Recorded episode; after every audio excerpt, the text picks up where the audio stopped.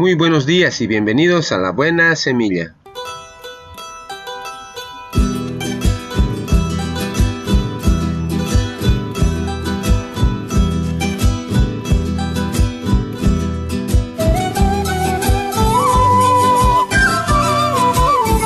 Hola, hola, ¿qué tal? ¿Cómo están? Les saludo con la paz de nuestro amado Señor Jesucristo. Un cordial saludo a toda la iglesia, a todos mis hermanos en Cristo Jesús, así también a mi amada familia, mil bendiciones, que el Señor les cuida a cada uno de ustedes. Y no me olvido de mis amigos y colegas de trabajo, mil bendiciones en cada uno de sus hogares. Y también para mis amigos en general, para los que se encuentran acá en la ciudad, a los que se encuentran en el interior y en el exterior del país. Para ellos un abrazo a la distancia, un apretón de manos y que Dios les guarde a cada uno de ustedes en compañía de toda su familia. El valor de las cosas. Se va a la una, a las dos, se fue. Habían concluido las ofertas y el martillo del subastador se dejó de oír. La oferta ganadora para una mecedora, estimada de inicio entre 3.000 y 5.000, fue de 453.500 dólares. Así había ocurrido durante toda la subasta. Un automóvil usado, valorado en 18.000 y 22.000 dólares, fue vendido por 79.500 dólares.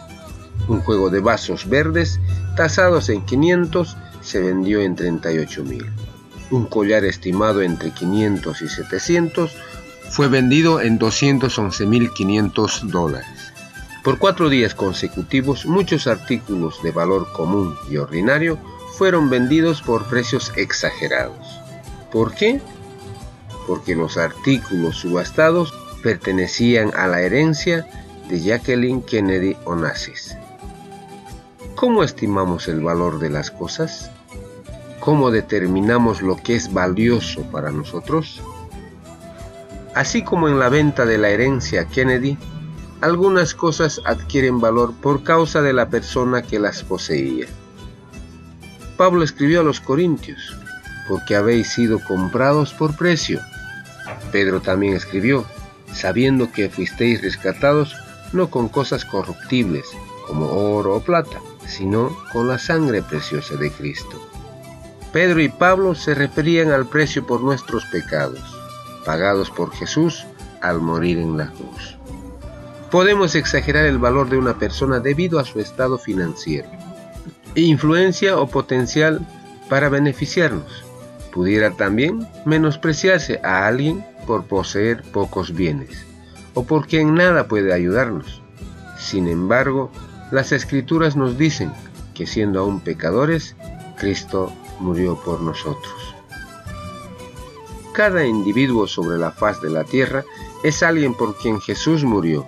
Debido al inmenso precio de la redención, cada ser humano, sin importar su valor financiero, posee gran importancia. Cada vez que te sientas deprimido y que no vales nada, medita en lo siguiente.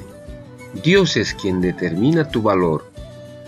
Te amó y valoró tanto que envió a su Hijo a morir, para que puedas convertirte en uno de sus hijos. Nunca pongas en duda lo valioso e importante que eres.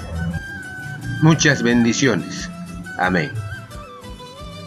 Muy bien, comenzamos con nuestra buena semilla. Hoy es día viernes 4 de diciembre del 2020.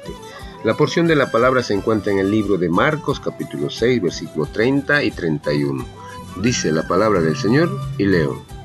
Los apóstoles se juntaron con Jesús y le contaron todo lo que habían hecho y lo que habían enseñado.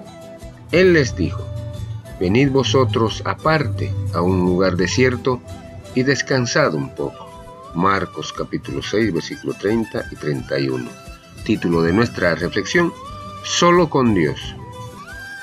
El Evangelio de Marcos, en especial, nos muestra la actividad infatigable de Jesús. Las multitudes pedían su atención constantemente. A menudo sus jornadas estaban marcadas por incidentes o controversias. Predicaba el reino de Dios, sanaba a los enfermos, iba de una ciudad a otra sin tener un lugar dónde recostar su cabeza, dice en Mateo 8:20. Como todos los hombres, Juan capítulo 4 versículo 6, Jesús también se cansaba, pero siempre estaba dispuesto a ayudar, a pesar de que recibía muchas peticiones. Sin embargo, también sentía la necesidad de estar a solas con Dios, para cultivar esa relación constante con Él. Yo sabía que siempre me oyes, dice en San Juan capítulo 11 versículo 42. Estos descansos solitarios estaban consagrados a la oración durante noches enteras. Eso se encuentra en Lucas capítulo 6 versículo 12. Y a la alabanza, Mateo 11 25. La conversación con su padre, descrita en el capítulo 17 del Evangelio de San Juan, nos ayuda a comprender un poco el tema de estos momentos especiales de comunión con el Padre esenciales para Jesús. Amigos cristianos, si el secreto del servicio de Jesús residía en su comunión e intimidad con el Padre, igualmente nuestras fuerzas para seguir al Señor emanan de la comunión que tengamos con Él. Esto exige disciplina de nuestra parte. Debemos buscar la tranquilidad y dedicar tiempo a la oración, a la lectura de la Biblia, en lugar de dar prioridad a la actividad debemos tomar conciencia de que esto depende de la calidad de nuestra relación con el Padre.